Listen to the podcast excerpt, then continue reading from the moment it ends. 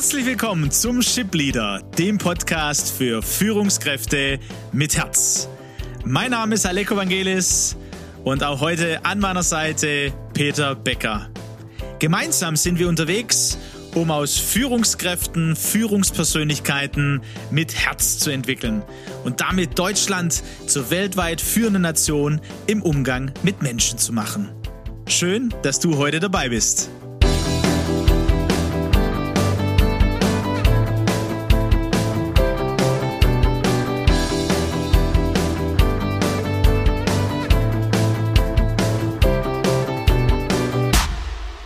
Ja, die Frage geht an unsere Hörer als erstes heute, Peter. Und zwar, ob sie sich eine Achtsamkeitsminute genommen haben in der letzten Woche mit der Frage, durch welches Verhalten meines Gegenübers, meines Mitarbeiters fühle ich mich am meisten wertgeschätzt. Oder passiert eben genau das Gegenteil, fühle ich mich nicht wertgeschätzt. Uns würde die ein oder andere Frage immer noch interessieren und wir sind ja bei Führungs- äh, oder Führen mit Herz unterwegs in einem Prozess. Unterwegs, um da auch zu wachsen und dazu gehört immer wieder diese Achtsamkeit. Mal ganz im Jetzt zu sein.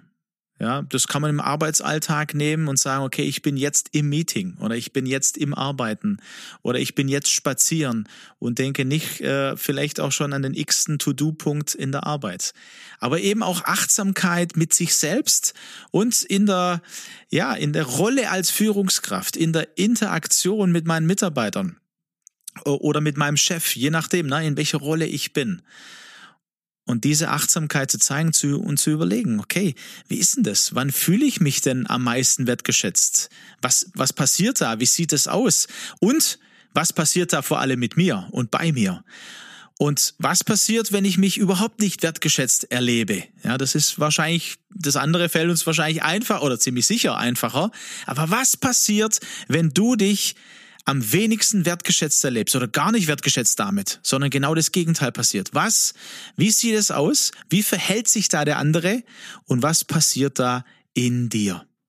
Das löst ja diese Interaktionsdynamik aus, wie wir sagen, auch in, in, der, in der Kommunikation. Wie reagiere ich mit meiner Persönlichkeit, mit meiner Art auch auf das Verhalten des anderen. Und das sind ja genau die, die Triggerpunkte auch, über die wir äh, schon mal gesprochen haben, Aleko. Ja, und wir, wir haben für uns nochmal nachgedacht und gesagt, hey, es braucht eine Grund, Grundachtsamkeit als Führungskraft, als Führungspersönlichkeit mit Herz. Eine Grundachtsamkeit, ähm, wie es bei mir in meinem, in meinem Alltag ist, eben in dieser Interaktion. Du hast das Beispiel von, von Gerald Hüther genommen, der sagt, hey, wir sind oft in der Gefahr, uns gegenseitig als Objekte zu benutzen, um die Erwartungen und Bedürfnisse gestillt zu bekommen. Und jetzt haben wir im letzten Espresso gesagt, es ist ja wichtig, meine Erwartungen auch mal auszudrücken, meine Bedürfnisse wahrzunehmen und zu gucken, dass die auch gestillt werden. Nur die Frage ist, von wem und wie? Und in welchem Umfang vor allem auch, ne? Je mehr ich natürlich ähm, die Verantwortung, die ich für mich selbst habe als Persönlichkeit, auf den anderen übertrage, umso mehr mache ich mich im Grunde genommen ja ein Stück weit auch zum Sklave des anderen. Äh, lasse ich mich missbrauchen eben in, in, in dieser Objektrolle.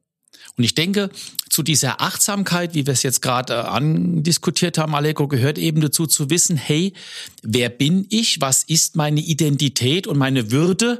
Und die ist eben unabhängig letztendlich davon, wie stark meine Bedürfnisse von anderen gestillt werden. Aber, das haben wir, glaube ich, auch im letzten Espresso gesagt, die sind eben Menschen. Und genauso wie unser Körper Brot und Wasser braucht zum Überleben, das ist ja unser Menschenbild, Leib, Seele und Geist, brauchen wir eben unsere Seele, äh, braucht diese Stillung dieser Grundbedürfnisse Sicherheit und Bedeutung. Und deswegen sind wir in der Interaktion eben auch auf Beziehung hin angelegt. An dieser Stelle möchte ich gerne einen, kurzen Stopp machen, eine kurze Achtsamkeitsübung, Peter, weil du sagst, klingt ja schon äh, irgendwie auch krass und ich kann mir vorstellen, der ein oder andere Hörer äh, ist Führungskraft auch schon lange, der dann sagt, also Sklave des anderen, äh, also mhm. Peter Becker. ich weiß jetzt nicht, was du da erzählst, aber das kann ja, äh, du, du reagierst schon äh, mit Emotionen, aber äh, ja, also das kann ja gar nicht sein. Also ich mache mich keinem äh, äh, zum Sklaven. Ich glaube, da brauchen wir schon noch äh, das eine oder andere Beispiel. Wie kann denn das äh, bei Führungskräften aussehen? Wie erkenne ich das denn? Und äh, meine, eine Grundsatzfrage vielleicht ist auch immer, will ich das erkennen? Ne? Von daher, ähm, vielleicht hast du da ein, zwei Beispiele oder vielleicht haben wir gemeinsam da ein, zwei Beispiele. Ja, wir kommen ja gerade aus einer, aus einer Führungskräfteentwicklungstraining ähm, und dort haben wir drüber gesprochen und wir treffen ja immer wieder auch auf Führungskräfte, gerade im technischen Bereich, die kommen als von ihrer Historie eher als starke Fachleute und werden dann Führungskraft. Und aufgrund ihrer Fachkompetenz kombiniert mit einer Persönlichkeitseigenschaft, die ich als Hilfsbereitschaft nenne, helfen sie gerne anderen.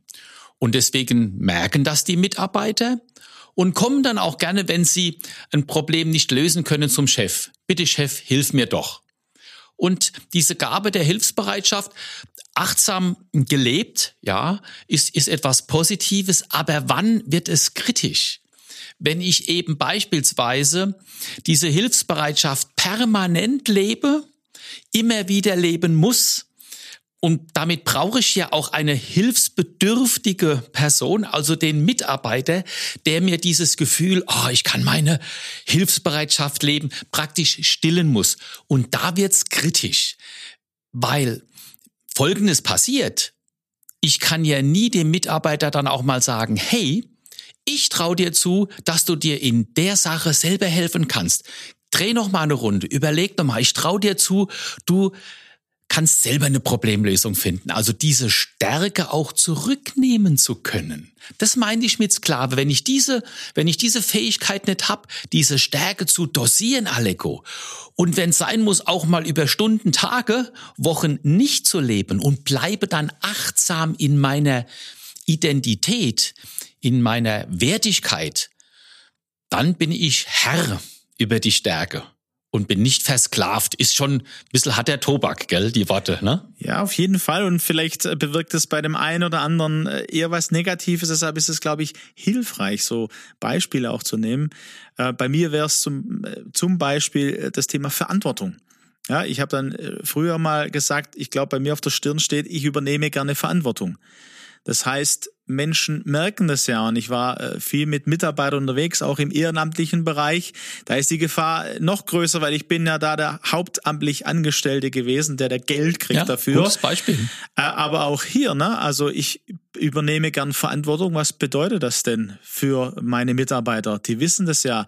Kann ich Verantwortung abgeben? Kann ich als Führungskraft Verantwortung abgeben und sagen, okay, du übernimmst meinen Abteilungsleiter, du hast diesen Bereich, das ist in deiner Verantwortung und äh, auch in allen Konsequenzen. Ohne, was macht es dann mit dir, ne? Was macht es dann mit dir? Also eine, eine weitere, äh, eine weitere ähm, Idee oder Gedanken, äh, um äh, bei dir, lieber Hörer, eben zu überlegen, wie ist denn das bei mir? Ähm, kann ich achtsam überlegen, hey, ähm, wo sind vielleicht meine Mitarbeiter auch äh, in der Gefahr, für mich Objekt zu werden, damit ich eben diese Wertschätzung bekomme oder die Anerkennung, gibt's ja verschiedene Worte dafür.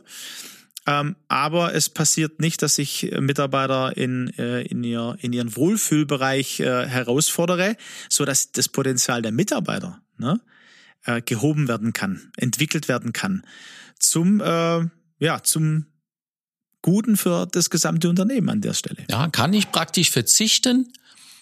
Dinge, die mir besonders gut liegen, wo ich Wertschätzung erlebe, ja, was ja wie Brot und Wasser für meinen Körper, ja für meine Seele gut tut, kann ich da vorübergehend mal ähm, in eine in einen niedrigen Level gehen? Kann ich mal vorübergehend darauf verzichten? Ja, kann ich mal Askese üben?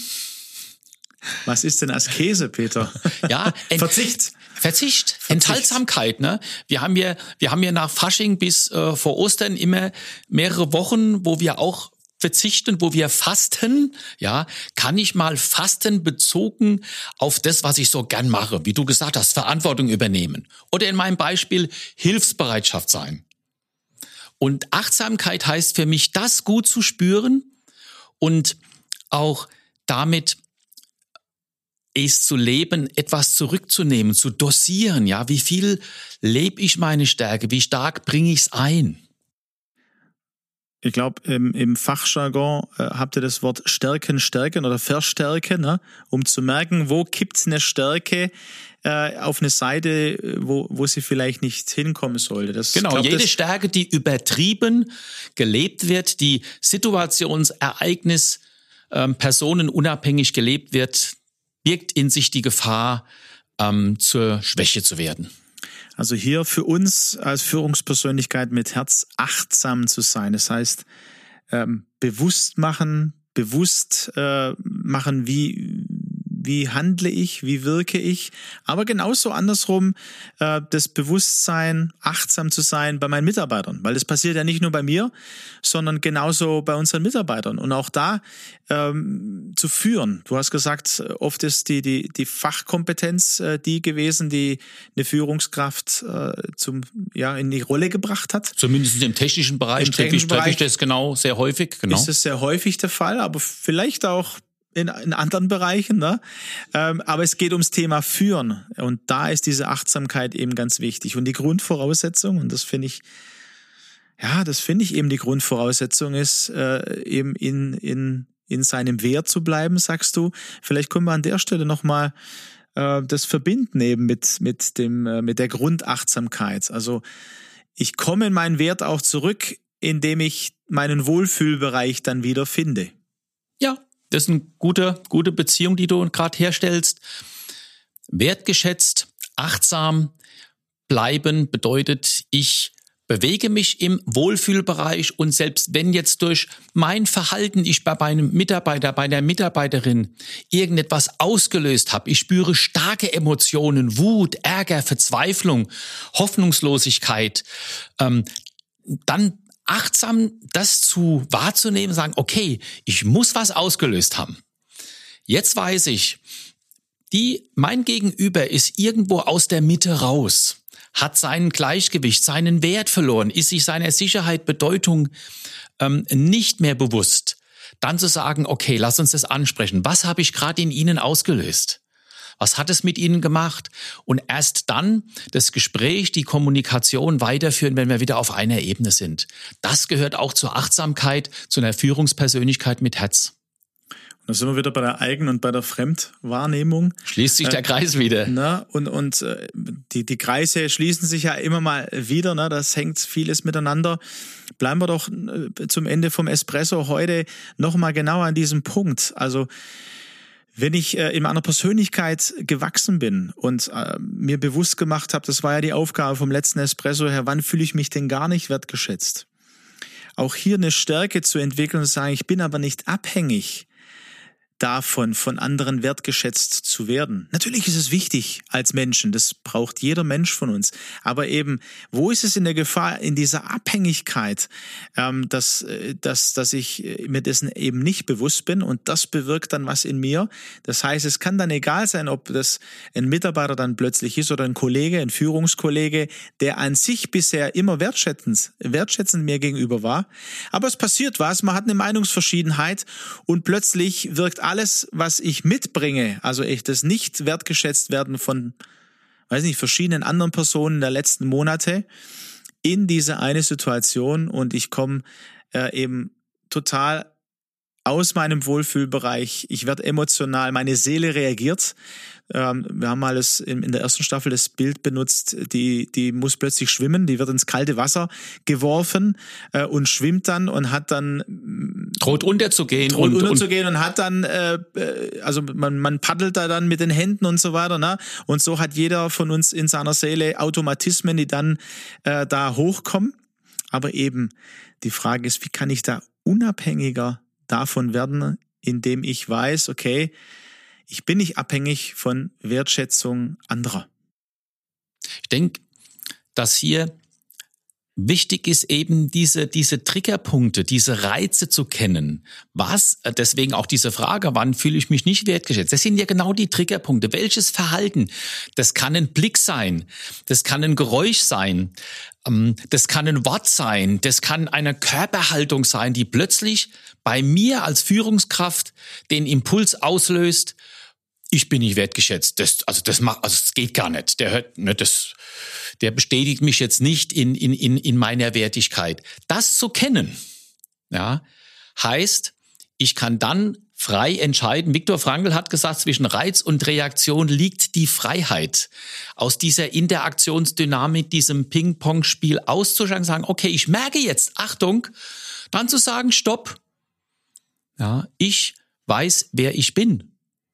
Und deswegen kann ich darauf reagieren, bewusst, um zu sagen, hey, lass uns nicht auf diese Ebene kommen. Bedeutet, wenn wir uns auf den Weg der Achtsamkeit machen, genau an diesem Punkt, dann lernen wir gut im Stress, in Stresssituationen, in Konfliktsituationen mit uns selber und mit den anderen umzugehen. Und das ist eine Reise, die Zeit braucht, die Aufmerksamkeit braucht, Achtsamkeit und die sowohl eine wertschätzende Kommunikation braucht, und da kommen wir vielleicht drauf, wertschätzende Kommunikation heißt ja nicht nur, dass ich meine, meine äh, positiven Punkte, die ich über meine Führungskraft sehe oder über meinen Mitarbeitern ausspreche. Wertschätzende Kommunikation kann auch mal heißen, hey, ich erlebe dich ähm, an der, an, an der oder der Stelle so und so und helfe dem anderen damit, einen Blick auf sich selber zu bekommen und sich weiterzuentwickeln. Richtig, ohne wertschätzendes Feedback gebe ich meinem Mitarbeiter, meiner Mitarbeiterin keine Chance zur Selbstreflexion, keine Chance an sich zu arbeiten und verhindere damit auch Weiterentwicklung. Und an der Stelle denke ich, machen wir beim nächsten Espresso weiter. Für heute hoffen wir, ihr habt den ein oder anderen Gedanken, der euch in diese Woche ähm, ja vielleicht auch verfolgt. Und wir wünschen euch Zeiten der Achtsamkeit, wo ihr sagt, okay, da bin ich jetzt ganz da. Beweg mal diesen Gedanken, geh raus, spaziere, lass es auf mich wirken und wir wünschen euch da gute, wertvolle Erfahrungen. Bis zum nächsten Mal. Macht's gut. Macht's gut.